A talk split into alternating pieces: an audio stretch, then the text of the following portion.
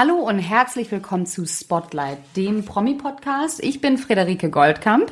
Und ich bin Nina Lenzen und wir erzählen euch hier Geschichten, die ihr so bestimmt noch nicht gehört habt. Genau, aber da das ja heute unsere erste Folge ist, wollen wir uns erstmal vorstellen. Ja, genau. Wir dachten, irgendwie ist es ganz schön, vielleicht, wenn das nicht ganz unbekannt ist und wir erstmal so ein bisschen erzählen, wer wir sind. Also ich bin Nina, wie schon gesagt, ich bin 29, wohne in Köln, komme ursprünglich aus Düsseldorf und bin damals zum Studium hier nach Köln gezogen. Das ist jetzt auch schon eine ganze Weile her. Und äh, damals habe ich angefangen mit, äh, mit dem Studium Jura. Das war ähm, rückblickend nicht die beste Entscheidung, die ich getroffen habe in meinem Leben, weil ich einfach das ganze Studium lang echt unglücklich war und irgendwann gemerkt habe, gut, das soll jetzt einfach nicht sein. Und dann bin ich erstmal ausgebrochen von zu Hause und bin dann, oder aus Köln, vom Jurastudium und meinen ganzen Leuten hier, musste weg, bin nach Barcelona gegangen und habe mir dann überlegt, was will ich eigentlich machen. Und so bin ich dann eben beim Fernsehen gelandet. Durch ein Praktikum und ähm, ein darauffolgendes Volontariat, in dem ich dann auch die Fredi kennengelernt habe. Genau. Und bevor meinem Volontariat habe ich Sportjournalismus studiert und habe aber während dem Studium hier in Köln auch relativ schnell gemerkt, dass mich gar nicht so sehr der Sport interessiert hat, sondern eher die Person und die oder die Geschichten hinter den Gesichtern und hinter den Personen. Und habe dann auch äh, ein Praktikum gemacht beim Fernsehen und war total begeistert und habe dann relativ schnell mein Volontariat gemacht und die Nina kennengelernt und wir beide haben uns irgendwie auf Anhieb direkt gut verstanden, gesehen und äh, lieben gelernt, würde ich jetzt mal sagen. genau, und dann so ging es auch eigentlich mit dem Podcast. Ich bin irgendwann, ich weiß nicht, ich hatte jetzt auch mal mehrere Podcasts gehört und fand das immer super und habe die Nina dann in Hamburg getroffen und habe einfach nur gesagt, Nina, hast nicht Bock? Und dann hat die Nina den Satz vollendet mit einem mit einem Podcast. und ja, und so ist die äh, ist das Baby äh, geboren. Es hat ein bisschen gedauert, weil wir erstmal, also zugegebenermaßen, wir sind beide keine Technikprofis. Es ist auch immer noch für uns ein absolut rotes Tuch. Ich saß heute den halben Vormittag in meiner Dachgeschosswohnung in Köln bei 40 Grad. Es ist ähm, so warm. Es ist so warm und habe mir diese ganzen Tutorials angeguckt, wie muss man sich wo anmelden und ich bin immer, also ich verstehe es immer noch nicht. Deswegen verzeiht uns vielleicht bitte Ein paar so kleine Fehler. Schönheitsfehler oder wenn irgendwas vom Ton nicht richtig stimmt oder irgendwas noch nicht ganz so perfekt ist, weil so sind wir nämlich auch nicht. Wir sind beide so ein bisschen flodderig, deswegen haben wir gedacht, das passt ganz gut zu uns, wenn das noch nicht Genau, aber wir geben uns Mühe und wir haben uns heute gedacht, am heißesten Tag aller Zeiten wollen wir unsere erste Folge starten. Und zwar geht die um R. Kelly die, wie wir ihn alle kennen, ich meine, das Lied schlechte. I ich habe mir so gewünscht, dass du singst. I believe I can touch the sky. ich wollte es nämlich nicht machen, weil ich kann überhaupt nicht singen. Das ist auch sehr gut, ne, aber das war gut. Ähm, ja, warum? Warum R. Kelly? Einfach weil, also es ist harte Kost zugegebenermaßen für die erste Folge, aber irgendwie ist es doch seit Wochen, beziehungsweise seit ja fast zwei Wochen jetzt in den Schlagzeilen. Ähm, er ist wieder festgenommen worden für, für die Leute, die es vielleicht nicht wissen oder nicht mitverfolgt haben, es steht seit über 20 Jahren, glaube ich jetzt mittlerweile, ja. im Raum, dass er sich an Minderjährigen vergriffen hat, dass er Kinderpornografie besitzt und auch hergestellt hat und noch mehres. Da gehen wir gleich noch drauf ein. Jedenfalls sitzt er jetzt seit letzter Woche, seit dem 16. Juli, in 24 Stunden Isolationshaft mhm. in Chicago. Genau, er darf auch nicht, er darf auch nicht raus. Ihm soll es laut seinem Manager, ähm, der Manager hat mit den amerikanischen Medien gesprochen, auch extremst schlecht gehen. Und er wurde halt jetzt festgenommen, als er mit seinem Hund spazieren war und sitzt jetzt in Chicago im Gefängnis und ähm, ihm wird unter anderem Besitz von Kinderpornografie vorgeworfen, sexueller Missbrauch, häusliche Gewalt, Dreh eines Videos, in dem er angeblich auf äh, ein 14-jähriges Mädchen, Junge, weiß man nicht, äh, uriniert. Ähm, es gibt auch anscheinend Videos, wo er mit Minderjährigen schläft und er hat auch angeblich eine Art Sexkult geführt, wo er Frauen äh, gefangen gehalten hat und sie sexuell missbraucht hat. Und dann kommt halt auch noch hinzu, ähm, das hattest du mir gerade noch erzählt, dass er eigentlich alle bedroht hat, ne? Ja, er hat also alle potenziellen Zeugen und auch Opfer, die irgendwas gegen ihn hätten aussagen können, hat er bedroht, hat er irgendwie eingeschüchtert, sodass es oft vorgekommen ist in der Vergangenheit, dass er mehrmals festgenommen wurde und immer wieder auf Kaution freigelassen wurde, einfach nur weil die Beweismittel entweder nicht äh, benutzt werden durften oder weil halt eben die, die Zeugen, die dann ursprünglich mal da sein sollten, dann doch irgendwie einen Rückzieher gemacht haben weil sie halt einfach eingeschüchtert wurden von ihm. Ne? Und das ist halt auch irgendwie so ein, ja, also da gehen wir gleich nochmal ganz genau drauf ein, aber es ist natürlich schon krass, irgendwie, wenn man sich das vorstellt, was ihm da vorgeworfen wird. Und das ist ja nicht nur eine Kleinigkeit. Nee. Es sind mehrere ganz schlimme Dinge irgendwo. Und dass da keiner sich getraut hat zu sprechen, das spricht ja dann auch irgendwo schon für sich. Ja. Was glaubst du denn, äh, Nina, weil ihm drohen ja einige Jahre an Haft, was glaubst du denn, wie viele Jahre ihm so drohen?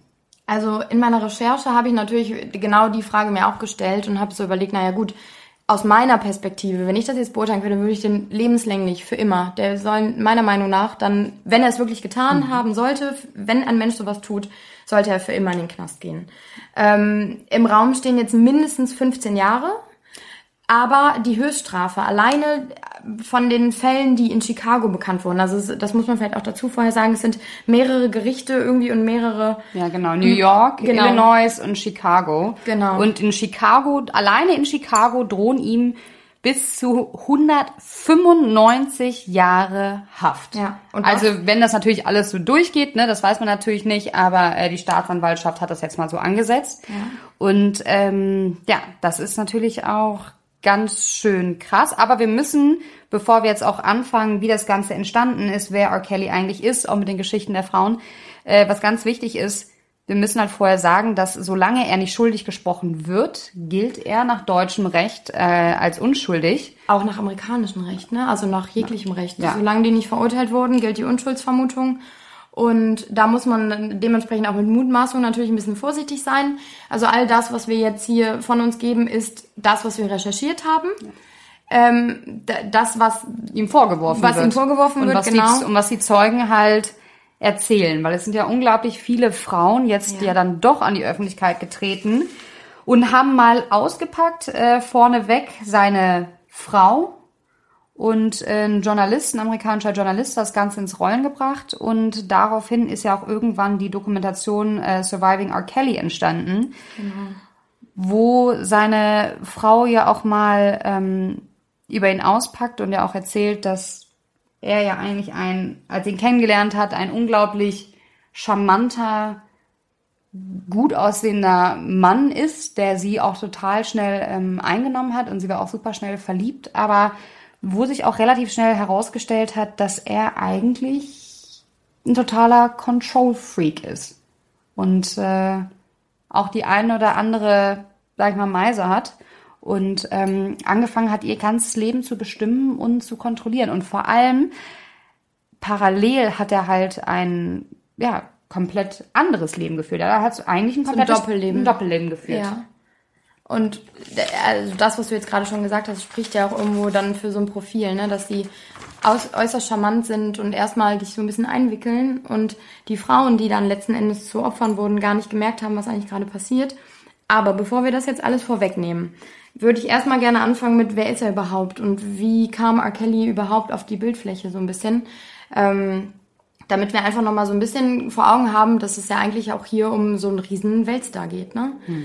Ähm, also ich kenne ihn nur durch, was heißt nur, also ich bin ja mit ihm groß geworden. Ne? I ja. Believe I Can Fly war einer meiner Lieblingssongs. Er ja. hat ja eigentlich eine mega geile Musik gemacht. Und ich war, als ich das das erste Mal gehört habe äh, mit diesen Vorwürfen, ich war super schockiert.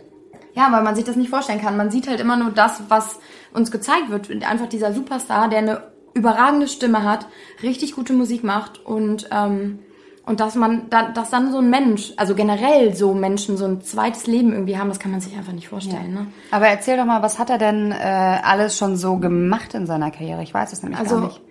Es fing eigentlich alles 1994 an. Da war er damals 27 und hat durch den Song Bump and Grind man Sing kennt mal. ihn.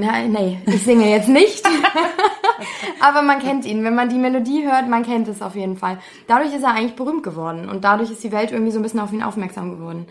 Und ein paar Monate später, also es waren glaube ich drei Monate, hat er Elia geheiratet. Die kennt man ja eigentlich auch. Das war ja auch eine Riesengröße damals. So eine R&B-Sängerin. Genau. Ne? Die dann äh, Jahre später ganz tragisch durch einen Flugzeugabsturz ums Leben kam. Ja.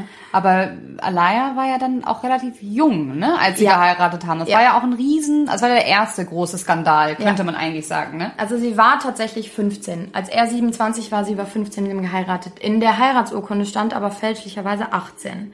Da ist natürlich jetzt auch die Frage, war das bewusst? Wer hat da was manipuliert oder irgendwie gelogen? Ne? Da, das sei jetzt dahingestellt. Jedenfalls hat er eine Minderjährige geheiratet damals. Und total ja, furchtbar.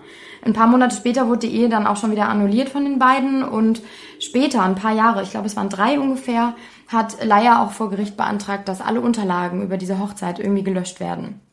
Und dann hat, wurde er natürlich in der Vergangenheit mehrfach auf diese Ehe angesprochen und jedes Mal hat er sich so ein bisschen rausgeredet, in Anführungsstrichen, und hat halt immer wieder die Ausrede benutzt, er möchte im, vor, aus lauter Respekt vor ihren Eltern. Ihre Mutter war zu dem Zeitpunkt, das war das letzte Interview war 2016, als er darauf angesprochen wurde, war ihre Mutter sehr krank und ihr Vater bereits tot und dann hat er immer gesagt, er möchte aus Respekt vor den Eltern nichts mehr dazu ist sagen. klar. So, und das waren eigentlich so, also ich meine, du hast es ja eben schon so schön vorgesungen, dieses, dieser Welthit, I Believe I Can Fly. Ähm, dadurch ist er weltberühmt geworden irgendwo. Und das war dann so ein bisschen, plötzlich kam der Einbruch. Und das war im Dezember 2000. Da kam dann ein amerikanischer Journalist irgendwie ins Spiel, der hat in einem Artikel geschrieben, dass bereits 1996 R. Kelly angeblich angezeigt äh, wurde von einem Mädchen, die zum damaligen Zeitpunkt 15 war. Äh, und R. Kelly war, glaube ich, 24 und er soll da Sex mit ihr gehabt haben. Und das hat, die, hat sie zur Anzeige gebracht. Und dann ist es so, um das jetzt auch schon mal so ein bisschen vorwegzunehmen, so wie es dann im Verlauf der, dieser ganzen Geschichte eigentlich war, immer wieder entweder er wurde freigesprochen oder es kam gar nicht erst zu irgendwie einem Gerichtsverfahren, weil er entweder ein Settlement, also eine, eine Einigung gefunden hat, Ja. oder weil er halt eben die Beweismittel nicht verwendet Ja, hat. man darf es halt auch nicht unterschätzen. Ne? Das ist halt äh, ein Weltstar und ähm, sag ich mal, den, den klagt man jetzt auch nicht mal eben so an. Und äh, in den meisten Fällen wird er ja auch die deutlich größeren finanziellen Mittel haben, um auch solche ähm, Verfahren auch bezahlen zu können, was wahrscheinlich viele der Mädchen auch einfach nicht konnten. Ne? Und dann hat er ihnen vermutlich Geld geboten Genau. oder Angst eingejagt. Ich meine, er hat sie bedroht, das weiß man ja jetzt. Ja, ähm, ja und dann haben sie einen Rückzieher gemacht, ne? Auch völlig verständlich. Hätte ich, weiß nicht, ob ich das auch so gemacht hätte, aber nachvollziehbar ist es. Es ist auf jeden Fall sehr einschüchternd, wenn so ein Mensch dann irgendwie gegen dich ist, ne? Und ich glaube, das möchte man dann auch nicht. Und gerade wenn man dann noch so jung ist und irgendwie so viel auf dem Spiel steht, das ist auf jeden Fall nicht einfach. Das steht außer Frage. Und dann kam es aber auch wirklich über die ganzen Jahre, das ging dann bis Mai 2002, dass immer mehr Anschuldigungen irgendwie kamen. Kam eine 17, also beziehungsweise zu dem Zeitpunkt nicht mehr 17, aber sie war 17, als sie mit R. Kelly Sex hatte. Ähm, er hat daraufhin ihr ganzes Leben versucht zu kontrollieren und wollte sie so ein bisschen für sich gewinnen und alles irgendwie manipulieren, was sie tut. Dann gab es eine weitere, die ähm, er angeblich zur An Abtreibung gezwungen haben soll. Und eine dritte. Oh, ich glaube, ich weiß, über wen du sprichst. Ja. ja. Und eine dritte, die ähm, er, er hatte Sex mit ihr und hat sie ohne ihre Einwilligung dabei gefilmt. Und alle drei Frauen, mit all diesen drei Frauen hat er sich dann außergerichtlich schon wieder geeinigt. Und das war dann irgendwo im Prinzip ja die vierte Frau, die vierte Anschuldigung, die im Raum stand und schon wieder ist nichts passiert. Und dann kam es, also es ging wirklich ewig lang weiter. Juni 2002 kam dann vor, äh, ja, wurde ihm vorgeworfen, dass er Kinderpornos besitze, in mehreren Fällen auch und auf denen er auch selber zu sehen ist. Dann hat er immer gesagt, er sei das nicht und es waren immer wieder so Mauer, meiner Meinung nach sehr Mauer Ausreden, aber es ging immer wieder durch.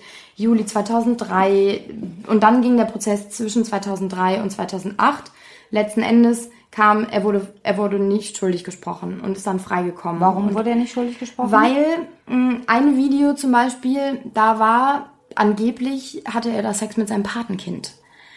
Und Oh. die wiederum war auf dem Video zu sehen, er auch. Und vor, bevor dieser Gerichtsprozess überhaupt anfing, hat sie einen Rückzieher gemacht und äh, gesagt, das stimmt alles gar nicht und alles abgestritten. Dementsprechend konnte das Video nicht wirklich verwertet werden. Ähm, er wurde freigesprochen, ja, weil das potenzielle Opfer eigentlich quasi einen Rückzieher gemacht hat. Schon wieder. Ja, was ähm, halt man immer wieder sieht bei der Geschichte von R. Kelly oder was es eigentlich die ganze Zeit durchzieht, ist, dass äh, viele, viele unterschiedliche Frauen dasselbe erzählen. Ja, dieses Thema Film beim Sex gegen deren Willen ähm, kommt immer wieder vor. Und dann ist ja Anfang dieses Jahres diese besagte Dokumentation äh, Surviving R. Kelly rausgekommen. Und die haben wir uns beide natürlich auch äh, angeschaut. Super, super spannend, super ähm, emotional. Und da ist mir eine hängen geblieben. Das war äh, Lisa van Allen. Und Lisa, und ich glaube, die hast du auch gerade schon erwähnt, ähm, Lisa war 17, als sie R. Kelly kennenlernte. Damals war er 31. Und sie war mit einer Freundin bei den Aufnahmen für sein Musikvideo Home Alone. Und da hat er sie wohl entdeckt, aber in typischer R. Kelly-Manier ist er nie, also er ist nie selber zu den Frauen hingegangen, sondern er hat immer ja Recruiter hingeschickt. Und da war es, ähm, also entweder war es sein Bodyguard und bei Lisa war es halt äh, sein Cousin. Und sein Cousin ist dann zu Lisa gegangen und hat halt gesagt, hör mal, ähm, R. Kelly will dich kennenlernen. Und das war halt für sie, ein unfassbares Gefühl. Sie war ein Riesenfan und dann will da, der will dich kennenlernen und, und, du denkst dir einfach nur so, mein Gott, ja klar, ich will dich auch kennenlernen. Ja, ja und dann sagt ein Weltstar, genau, ich will dich kennenlernen. Ja. Und dann ist sie relativ schnell äh, mit R. Kelly nach Chicago, wo er damals gewohnt hat. Und sie wollte anfangs, wollte sie immer nur ja, ein, zwei Wochen da bleiben und ist dann halt in seine Welt abgetaucht und sie war Tänzerin und er hat ihr eine große Karriere versprochen und sie war halt wirklich äh, auf Wolke sieben. Und er hat aber dann irgendwann ähm, ja ihre Flugtickets nach Hause storniert und hat immer gesagt, ja, ach, kannst den nächsten Flieger nehmen, ach, nimmst den nächsten Flieger. Und irgendwann hat ähm, er das auch so ein bisschen kontrolliert, wie sie Kontakt zu ihren Eltern hat. Das hat er halt alles manipuliert. Ja, manipuliert und ähm, ja, fast schon eingestellt irgendwann. Ne? Also er hat die, diese Frau, Lisa von Ellen oder damals Mädchen, innerhalb von kürzester Zeit ähm, von ihrer Familie, von ihrem kompletten Umfeld isoliert. Diese 17-jährige Mädchen war allein in Chicago, verliebt in R. Kelly und hatte niemanden außer ihn. Und ähm, sie beschreibt auch, dass R. Kelly am Anfang, wie auch die Ehefrau das beschrieben hat, ähm, mega charmant war, total nett. Er hat ihr alle Wünsche von den Lippen abgelesen und dann irgendwann, als er es dann geschafft hat, sie zu isolieren, als sie nicht mehr nach Hause gefahren ist, ähm, hat sich so ein bisschen die andere Seite von R. Kelly gezeigt, sein zweites Gesicht. Und da hat er halt angefangen, ähm, also er hat sie auch entjungfert und sie sagte direkt beim zweiten Mal, hatte sie auch schon gezwungen, mit einer anderen Frau zu schlafen. Und dann ging es direkt los, dass sie dann äh, mit einer anderen Frau schlafen musste und dass er das Ganze filmt. Da kommen wir wieder zu diesen Sextapes. Und er hat nie einen Hehl daraus gemacht, dass er das Ganze filmt. Er hat es einfach getan. Ähm, aber die Mädchen konnten sich jetzt auch nicht, oder vielleicht haben sie sich auch nicht getraut, äh, sich dagegen auszusprechen. Ja, warte mal, da müssen wir mal kurz, also wenn, wenn dir, also äh, überleg dir mal die Situation. Ein Weltstar kommt zu dir, sagen wir mal, du bist der größte Fan von, keine Ahnung, Ed Sheeran. Mhm. Du stehst bei seinem Konzert und auf einmal kommt sein Cousin um die Ecke und sagt, du, Hämmer, willst du nicht mal kurz mitkommen? Da bist du doch erstmal Feuer und Flamme und ja, glaubst voll. nicht, dass dieser Mensch irgendwas Böses im Sinn hat, dann nee. gehst du mit und dann machst du auch erstmal mit wahrscheinlich. Und gerade wenn du so jung noch bist, ne, wenn du gar nicht so reflektieren kannst und verstehst, genau, was sie passiert. Hat, genau, sie hat halt auch gesagt, dass ähm, R. Kelly ihr wohl immer gesagt hat, hör mal, das ist mein erster Dreier, ich hatte das noch nie, was absoluter Bullshit ist. Ähm, und sie hatte immer das Gefühl, okay, das ist was ganz Besonderes, wenn er sich das wünscht von mir, und er hatte das noch nie mal, noch nie. Und R. Kelly hatte schon so viele Frauen dann, dann gebe ich ihm das, dann, dann mache ich ja. das, dann tue ich ihm diesen Gefallen. Gefallen, ja. Und ähm, am Ende ist es halt auch wirklich darauf hinausgelaufen, dass sie halt alles, sie sagt, sie hätte alles getan, um diesen Mann glücklich zu machen. Allein das, ne? Also ich meine, wie weit musst du eine ne, ne Person treiben, dass die wirklich sagt, sie macht alles für dich. Ja. Egal was es ist. Ja. Und vor allem in, mit Hinblick darauf, dass sie irgendwann rausgefunden hat, bei diesen Dreiern wurde sie halt meistens zu Sex mit anderen Frauen gezwungen. Das war so sein, das war so sein Ding. Und waren die aber auch alle in, in dem gleichen Alter, also auch fast alle minderjährig oder wie waren die? Was ähm, waren das für ähm, Frauen? Sie dachte damals, da war sie ja 17, dass das andere Mädchen auch so 17, 18 ist, hat aber dann zwei Jahre später herausgefunden, dass das Mädchen erst 14 war. Ach, das ist schlimm. Und sie hat halt unwissentlich mit einer minderjährigen Frau geschlafen. Und da sagt sie, war das erste Mal, das war nach zwei Jahren, dass sie gesagt hat, irgendwas läuft hier richtig, richtig falsch. Ja. Aber, und das fand ich ähm, auch super spannend, Lisa von Ellen ist äh, in einem Heim aufgewachsen und wurde mit sechs erst adoptiert, also war sechs Jahre lang im Heim. Und in diesem Heim wurde sie regelmäßig missbraucht. Oh. Ja. Das ist eine Verbindung zu ihm, oder? Ja, weil R. Kelly wurde nämlich auch als Kind missbraucht, und zwar von seiner Mutter. Und Lilly oder ne, Lisa von Ellen hat sich halt eingeredet, dass das deren Verbindung, Connection ja, irgendwie. dass es deren Ebene ist, ja. Ja. Oh Gott, uns sind die gleichen schlimmen Sachen passiert. Ich kann diesem Menschen alles anvertrauen und offensichtlich, weil sie nie mit anderen drüber gesprochen hat. Sie hat auch nicht mit ihrer Adoptivmutter drüber gesprochen. R. Kelly war der Erste und sie hat sich, hat halt gedacht, Wahnsinn, das ist für mich so schwierig, mit jemandem darüber zu sprechen. Und er erzählt nie die gleiche Geschichte. Er schenkt mir auch dieses Vertrauen. Ja. Und das hat sie so ähm, nach ja, haltig beeinflusst, dass sie ganze zehn Jahre bei ihm geblieben ist. Die ist zehn. So lange? Ja, die ist zehn Jahre, äh, die hatten nicht durchgehend was, aber die ist zehn Jahre an seiner Seite geblieben und hat immer gedacht, ähm, ich kann den verändern. Ich kann diesem Mann helfen. Sie hat sogar mitbekommen, dass andere Frauen da waren. Sie hat mitbekommen, was er mit anderen Frauen gemacht hat, dass er das Gleiche mit denen gemacht hat wie mit ihr, dass er sie missbraucht hat, dass er sie zum Sex gezwungen hat, dass er sie manipuliert hat.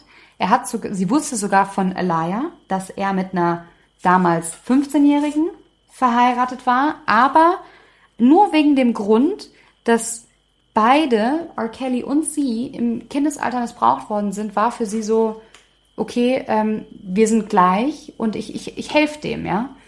Und das ist, finde ich, ist halt, das finde das Wahnsinn. Tatort Sport. Wenn Sporthelden zu Tätern oder Opfern werden, ermittelt Malte Asmus Ein Whistleblower, ein Erpresser, Nötigung, Anschuldigung, Rechtfertigung, Leaks, Drohung, Unterstellung unterhalb der Gürtellinie und Verfolgungswahn beim vermeintlichen Haupttäter. Das alles gehört zu Crashgate, einem der größten Sportbetrugsversuche aller Zeiten, der die Integrität der Formel 1 in Zweifel zog. Tatort Sport. Manchmal ist Sport tatsächlich Mord. Jetzt überall, wo es Podcasts gibt. Das klingt mir irgendwie so, wenn ich drüber nachdenke, wie so, ein, ja, wie so eine Sekte eigentlich. Ne? Also wie so ein Sektenführer, der seine Anhänger, nenne ich sie mal, so manipuliert. Ja, der hat die auch vor allem ganz bewusst auch ausgesucht. Genau, Weil ja. er hat direkt am Anfang immer gefragt, so ja, ähm, wie sieht denn eine familiäre Situation aus? Ach, guck mal. Ne? Und äh, irgendwie finanzieller Background und hast du denn viele Freunde und so. Und er hat sich nur Frauen ausgesucht, die halt aus einem zerrütteten Elternhaus kommen oder wie bei Lisa aus gar keinem Elternhaus, wo er wusste, okay, die sind auch empfänglich dafür, weil ich meine jetzt mit einer gestandenen 17 oder 18-jährigen oder mit einer Frau machst du das halt nicht. Vielleicht nicht du, so du leicht. Du könntest es versuchen, aber es ist halt unfassbar schwer Ja. wahrscheinlich. Oder schwerer, als es eben mit so einer Person ist. Ne? Genau. Das auf jeden Fall. Ja, Wahnsinn. Dann, also, dann hat er sie ja wirklich alle ausgenutzt, im Prinzip. Also dann hat er wirklich jede Situation, all das, die Geschichte, die dahinter steckt, an jeden Person irgendwo so ein bisschen manipuliert und ausgenutzt. Genau, für sich ausgenutzt, für sich, für seine, für seine Sexfantasien. Also wir müssen jetzt dazu sagen, ne, auch alles wieder angeblich. Ähm, wir geben nur das wieder, was wir recherchiert haben.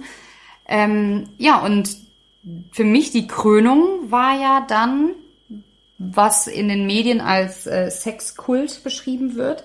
Ich weiß jetzt nicht, ob das wirklich ein Sexkult war, aber er hat ein Haus gehabt, wo er sich diese Frauen gehalten hat. Ja, es waren sechs an der Zahl, sechs Frauen, die bei ihm gewohnt haben, die von ihm irgendwie alles vorgeschrieben bekommen haben eigentlich. Ne? Also die, er hat bestimmt, wann sie essen, wann sie trinken, wann sie ins Bett gehen, was sie zu anzuziehen haben, wann sie duschen oder baden gehen dürfen. Mit wem sie schlafen. Ja, sie durften wenn, wenn er nicht dabei war, keine anderen Männer angucken, mussten immer auf den Boden gucken. Also es war im Prinzip ja so eine richtige Unterdrückung Ja, eigentlich. und vor allem, wenn er ähm, gemerkt hat, dass die Frauen das nicht einhalten. Der hat ja sogar, die durften ja gehen, die waren ja nicht immer eingesperrt, sondern die konnten das Haus ja, äh, konnten ja gehen und kommen, wann sie wollen. Und der hat den oft äh, Leuten hinterhergeschickt, um sie zu beobachten, um dann herauszufinden, ob die äh, mit einem anderen Mann gesprochen haben oder ob die vielleicht falsch angezogen waren. Falsch angezogen heißt halt, ähm, sie mussten immer Baggy-Klamotten Baggy-Klamotten irgendwie, tragen. Ja. Und wenn sie halt was Engeres anhatten oder sich mal schicker gemacht haben, war das für ihn falsch angezogen. Und dann gab es eine Strafe. Und dann, wenn sie nach Hause, dann wurden sie nach Hause zitiert und wurden in ihr Raum eingeschlossen. Und dann gab es da halt, weiß nicht, manchmal ein, zwei, drei Tage nichts zu essen. Also er hat sie nicht nur körperlich völlig missbraucht, sondern auch, Psychisch. ja, Schlimm. der hat die gebrochen, der hat die gebrochen, diese Frauen. Ich finde auch, also gerade bei dieser Doku-Reihe, die, die man sich dann eben angucken konnte, da waren ja mehrere Interviews mit mehreren Frauen, die eben davon gesprochen haben.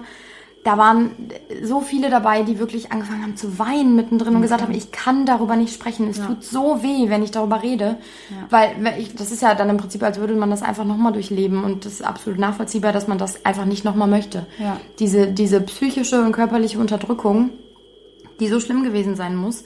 Auf der anderen Seite, da- das fand ich auch super interessant, weil ich mich die ganze Zeit, während ich das geguckt habe und mir durchgelesen habe, gefragt habe, wie kann das eigentlich sein? Wie kann ein Mensch da bleiben bei einer Person? Und dann gab es ja auch Videos von Mädels, die wirklich äh, das rumgeschickt haben. Und das ging dann an mehrere amerikanische Medien, die das veröffentlicht haben. Und die haben Videos geschickt aus diesem Tower, wo sie wohnen und gesagt, uns geht's gut, wir sind freiwillig hier und wir werden nicht gezwungen. Und dann habe ich ja gedacht, das kann doch nicht sein, die sind doch, das sind doch Frauen, die klar denken eigentlich. Und dann gibt es sowas, das heißt Stockholm-Syndrom, dass du dich über die Zeit lang, vielleicht nicht direkt von Anfang an, aber über eine gewisse Zeit baust du ein Vertrauensverhältnis zu deinem, ich nenne es jetzt mal Entführer, weil letzten Endes hat er sie ja irgendwo entzogen. Ja, hat sie entrissen, ihrem, ihrem Genau. Umfeld entrissen, ne? Genau. Und dieses Stockholm-Syndrom, das macht es eben, dass die Opfer ein positives Verhältnis zu ihrem Entführer aufbauen und dem so vertrauen und denken, es wäre alles richtig, was Ja, er tut. weil er die aber auch immer, ähm, er hat sie bestraft, aber er hat sie ja danach auch wieder belohnt. Ja. Also er hat sie konditioniert. Und es gibt zwei ganz äh, krasse Fälle, diese Lisa und noch eine, die haben dann auch fünf Jahre lang keinen Kontakt zu ihrer Familie gehabt. Die Mütter reden auch in dieser Dokumentation und sagen halt, wir wussten nicht, wo unser Kind ist, Horror. was mit unserem Kind passiert. Die waren nicht mehr erreichbar. Und dann gab es nur einen Anruf, da hat eine sich endlich getraut, ihre Mutter anzurufen und hat einfach nur gesagt, hol mich hier raus. Hol mich hier raus. Und dann musste Gott, die ich Mutter. Gänsehaut. Und dann musste die Mutter, ähm, das war halt wie so eine Nacht- und Nebelaktion, ne? Hat das Haus beobachtet, hat geguckt, wann keiner da ist, wann R. Kelly nicht Boah, da Freddy, ist. mein ganzer Körper ist voller Gänsehaut. Das ist und so dann, schlimm. und dann hat sich das Kind getraut, da abzuhauen und ist zur Mama. Und dann aber drei Tage später wieder zurück. hat die Nee. Tochter gesagt, ich muss wieder zurück, ich muss wieder zurück. Und ist dann wieder zurück in dieses Haus, in diese abgedunkelten Zimmer, in diese, wo sie wie Sexsklavinnen gehalten wurden. Also es gibt auch die Kitty Jones, die war nur zwei, was heißt nur, die war zwei Jahre in diesem Haus. Mm. Und auch relativ aktuell. Also sie war eine der letzten. 2011 hat sie R. Kelly kennengelernt. Und sie hat halt der gegenüber der BBC erzählt, dass, ähm, also auch von diesen Strafen, ne, R. Kelly hätte ihr gesagt, was sie anziehen muss. Wenn sie es nicht macht, hat sie kein Essen bekommen und so. Und sie jetzt hat erzählt, dass sie einen Raum hatte und irgendwann ist ähm, R. Kelly wohl angeblich dann auch in diesen Raum gekommen mit seinen Pets, also mit seinen Haustieren. Und dieses Haustier waren zwei Frauen an der Leine. Und er hat wohl ganz stolz gesagt, so ja, das hier sind äh, meine Haustiere. Ich habe die über Jahre so gut trainiert. Und diese Kitty Jones hat da halt gemerkt, Wahnsinn, ähm, er macht mit mir gerade dasselbe wie mit dem. Die reden genau den gleichen Scheiß wie ich. Die denken genauso wie ich. Ich bin auf dem besten Weg, genauso. Ich bin auf dem besten Weg, auch eines seiner Haustiere, seiner Sexsklavinnen zu werden. Und ähm, ja, daraufhin hat er sie halt auch wieder äh, gezwungen oder gesagt, er möchte, dass die Frauen Geschlechtsverkehr haben und hat das Ganze gefilmt. Und er hat diese ganzen Filme ja auch ähm, aufgehoben. Aber diese Kitty hat es dann geschafft, nach diesem Vorfall ähm, hat sie es ja tatsächlich geschafft zu gehen. Also sie hat es wirklich nach zwei Jahren äh, den Absprung geschafft, was ja viele nicht geschafft haben. Ja.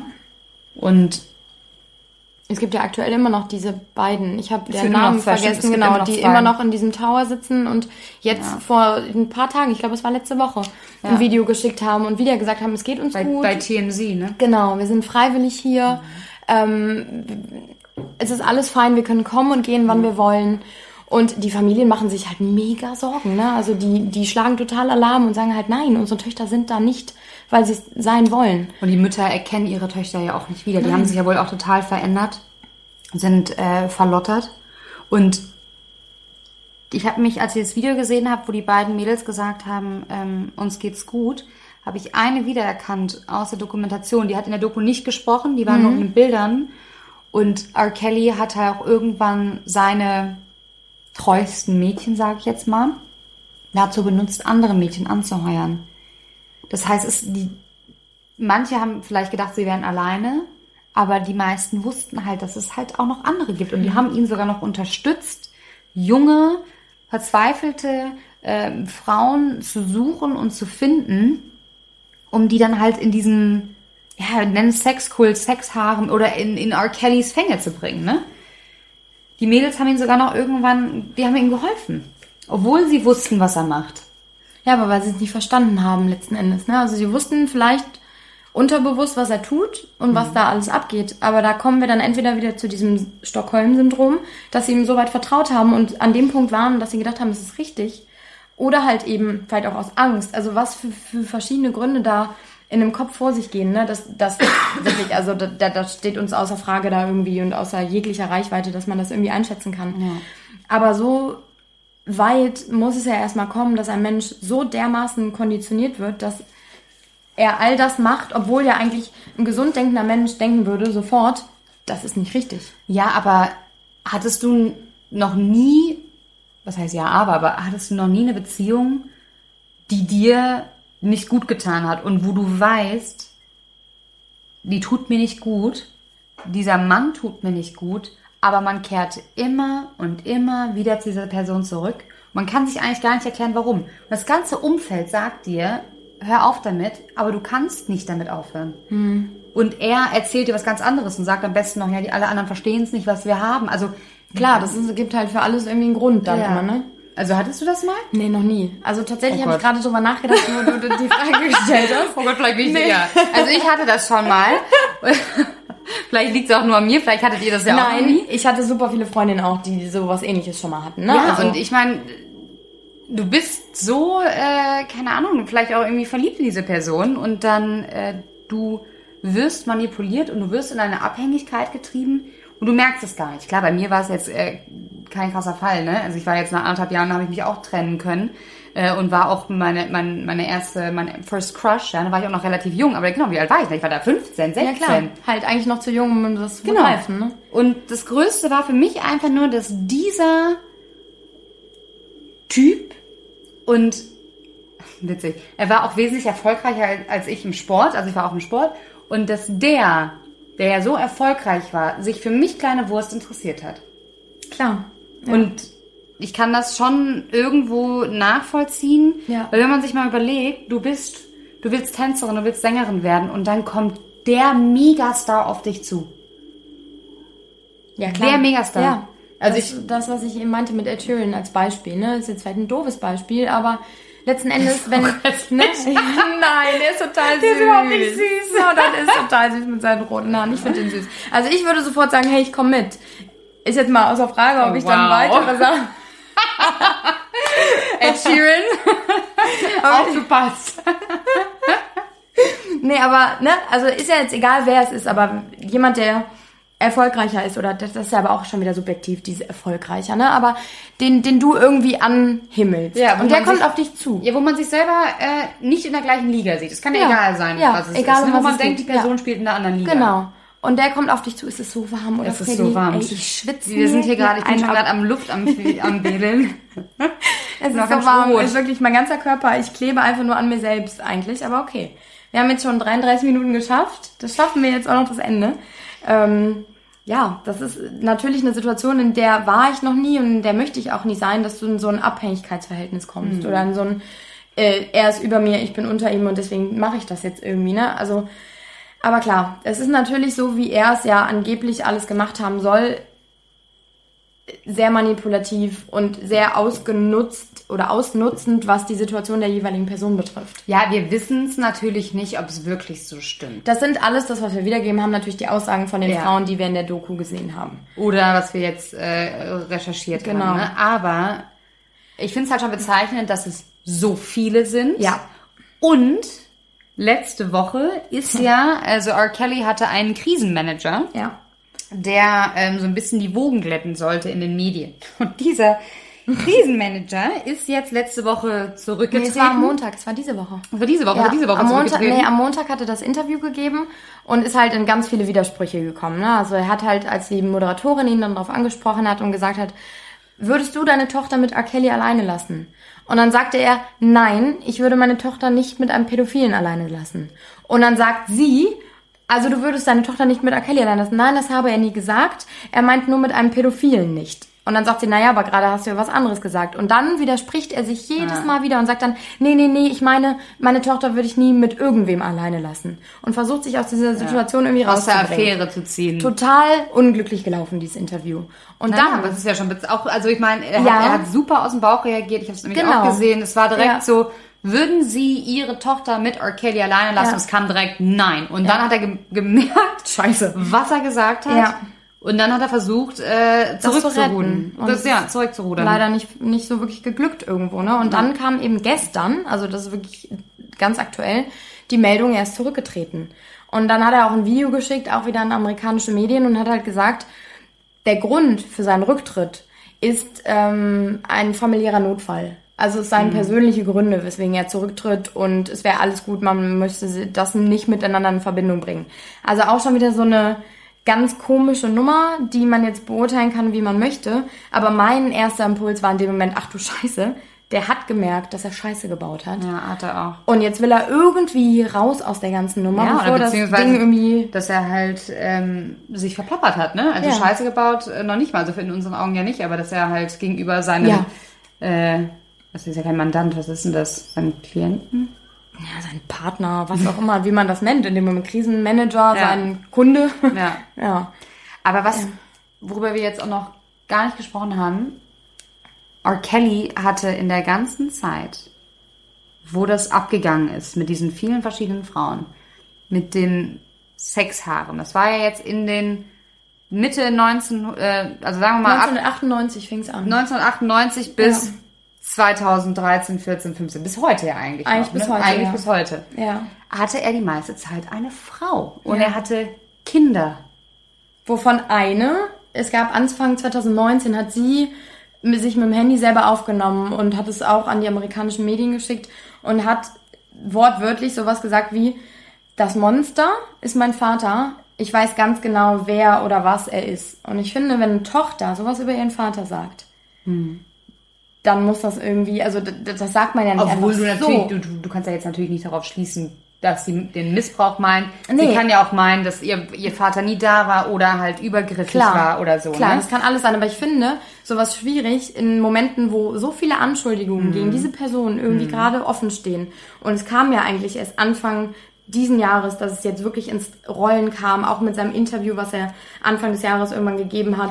Wo er alles und noch bestritten hat Ja, und hat der ist angefangen zu zu weinen. heulen, Ja. hat geschrien, hat gesagt, er wäre das Opfer und es wäre alles so unfair und er wüsste gar nicht, was er machen sollte und er würde um sein Leben kämpfen. Und so ging es ja nur weiter. Dann kam irgendwann halt wieder die Festnahme und wieder wurde gegen ihn ermittelt und jetzt stehen, weiß ich nicht wie viele, ich glaube es sind 18 an der Zahl, Straftaten gegen ihn Ja, in dem 18, Raum. es sind 18 Stück. Es sind Ja, 18 und alles hat irgendwie Anklagepunkte. mit sexueller Nötigung, sexueller Ja. Missbrauch, ähm, Erpressung, Drohung, äh, Kinderbesitz und auch Produktion von Kinderpornos. Ja. All das. Und ich finde dann, wenn du dann so ein Video schickst und sagst, das Monster allein ja, schon, dann das ist schon schwierig. Sei, egal, was sie jetzt dann meinte in dem Moment, um Gottes Willen.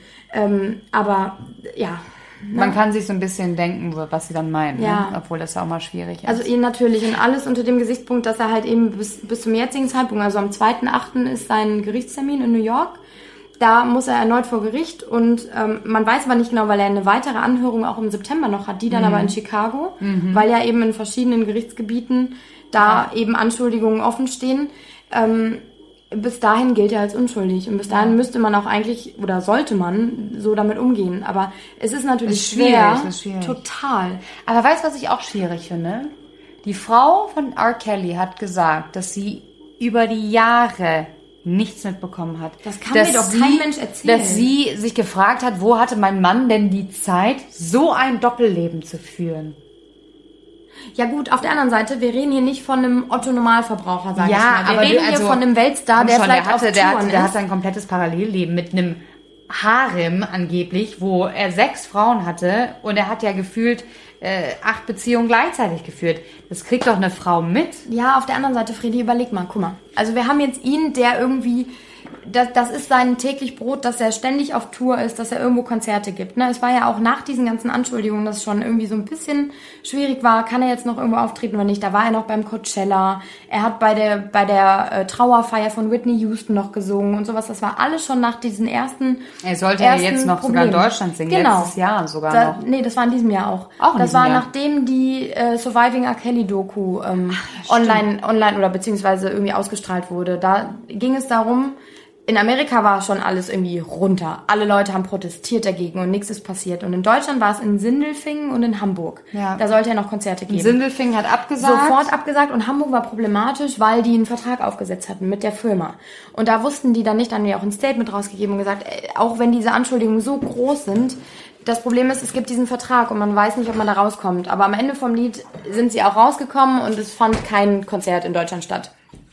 Aber was ich eigentlich sagen wollte, wenn du dir überlegst, dein Mann ist ein weltbekannter Sänger, er ist riesig groß und jede Welt kennt ihn und er ist ständig irgendwo auf der Bühne, singt, keine Ahnung, was er tut. Ich muss mal ganz kurz Dann- noch ein Bein einschränken. dann hinterfragst du nicht, wenn er mal ein paar Tage weg ist. Weil du denkst, der ist vielleicht auf Tour, der ist auf Promotour, der ist mit seinen Buddies von der, von, ne, Ja, ja, ja, vielleicht, ja, vielleicht war sie, also ich will ihr natürlich auch nicht unterstellen, weil sie hat auch ähm, erzählt, dass sie auch von ihm missbraucht worden ist, dass sie von ihm geschlagen worden ist, dass sie komplett von ihm, ihr Leben war von ihm bestimmt. Er hat bestimmt, wann sie heiraten. Er hat auch einfach, also er hat ihr gar keinen Antrag gemacht, sondern sie kam, eine, sie war Tänzerin, eine seiner Tänzerin, sie kam von den Proben abends nach Hause und im Hotelzimmer war auf einmal äh, das Streichorchester und ein Fahrer da und hat er gesagt, ich heirate jetzt. Und sie nur so, das ist, das ist über, also er hat, er war extrem übergriffig. Der hat einfach alles bestimmt. ja. Und wenn sie umgezogen sind, dann hat er gesagt, wir ziehen jetzt um und hat auch sie komplett aus ihrem, ja, ihrem Umfeld immer wieder rausgerissen. Und sie war ja auch am Ende komplett von ihm abhängig und hat zum Glück den Absprung geschafft. Aber trotzdem, sie erzählt immer, sie hätte gar nichts mitbekommen. Ob das so stimmt, weiß ich nicht, ist so ja. dahingestellt. Aber selbst wenn sie was mitbekommen hat, ähm, glaube ich, dass sie ihn nicht unterstützt hat, sondern dass sie äh, auch extrem, extrem, extrem, extrem unter R. Kelly gelitten hat. Und was ich auch total bezeichnend fand, sie meinte, R. Kelly, es gibt zwei unterschiedliche Menschen. Es gibt R. Kelly, der Sänger, mit I Believe I Can Fly. Der war wohl total nett und charmant. Und, Das glaube ich auch, ja. und dann gab's ja, es gab dann, Robert.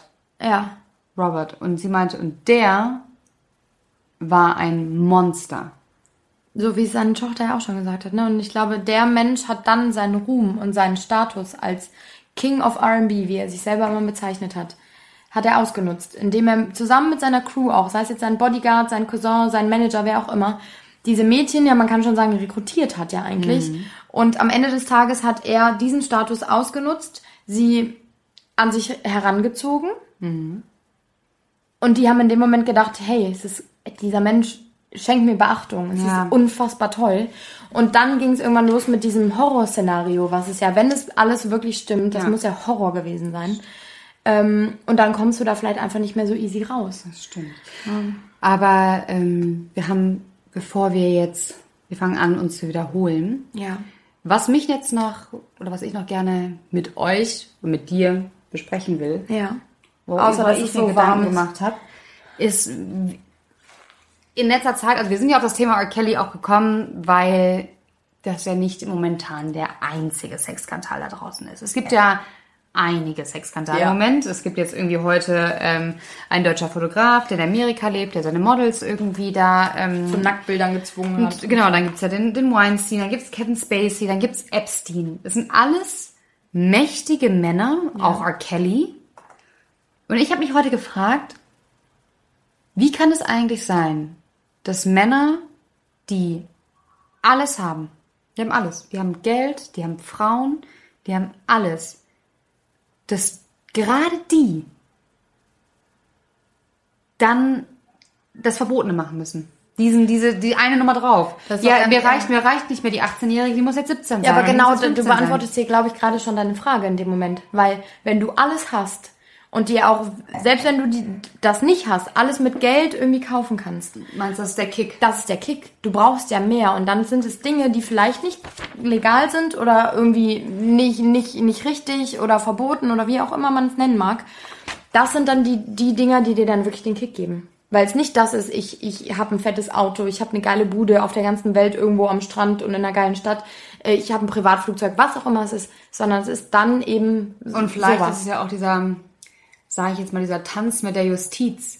Er ist 20 Jahre drumherum gekommen. drumherum gekommen. Wenn das alles stimmt, Ja. ist er 20 Jahre drumherum gekommen. Und vielleicht ist es auch das, dieses so, ich stehe über allem und Ja. ich stehe sogar, Ja, I'm the world's greatest. oh mein Gott. Oder? Das ist Und ein sehr Es ist ein schönes guter, Schlusswort eigentlich. Finde ich auch. Und ich, also wir bleiben jetzt auf jeden Fall, also ich bin mega gespannt, was jetzt passiert. Nächste Woche am 2.8. ist ja soweit. Und Ich ja, glaube, wir werden auch noch kurz ähm, nächste Woche dann bei unserer neuen Folge ja, drauf eingehen. ja kurz noch sagen. Nächste Woche sagst du schon in zwei Wochen. in also zwei Freddy, übertreib jetzt bitte nicht. Ne? Es ist so viel Arbeit, Leute. ich möchte das nicht jede Woche machen. dass wir dann in zwei Wochen nochmal ähm, ein kurzes Update geben. ja. Und dann, Wir freuen uns auf euer Feedback vor allem. Ja. Ne? Also wann immer ihr irgendwie Bock auf eine andere Geschichte in die Richtung, Friedi hat es Ja. eben schon angesprochen, da gibt's ja super viele Leute irgendwie, äh, die in die Richtung irgendwie gehen. Gerne her damit. Gebt uns Feedback oder wenn ihr, ich meine, es war jetzt halt auch für den Start eine echt harte, hartes Thema irgendwie. Wenn ihr lieber was Fröhliches, Tolles hören Ja. wollt und hören wollt, wie wir uns dann über irgendwas kaputt lachen, weil ich hätte gerne viel gelacht heute, aber es geht nicht so gut, ähm, dann her damit. Genau. Also wir haben ja den Instagram-Kanal ähm, Spotlight, der Promi-Podcast. Und da könnt ihr euch immer austoben. Lasst uns Feedback da. Sagt uns, worauf ihr Bock habt. Irgendwie, hör mal, wir haben gerade das und das gelesen. Könnt ihr da mal reinschauen. Ähm, wir machen es gerne. Und ähm, Aber nicht an so Tagen wie heute, ehrlich gesagt. ist so warm. Ich kack ab. Mir ist so warm. Es ist also deswegen. Aber weißt du, Lina, ich habe gerade, ich habe mal, wie endet man eigentlich so einen Podcast? ja, man sagt jetzt, Leute, es war schön, dass ihr alle dabei wart. Schön, dass ihr reingehört habt. Danke fürs Zuhören.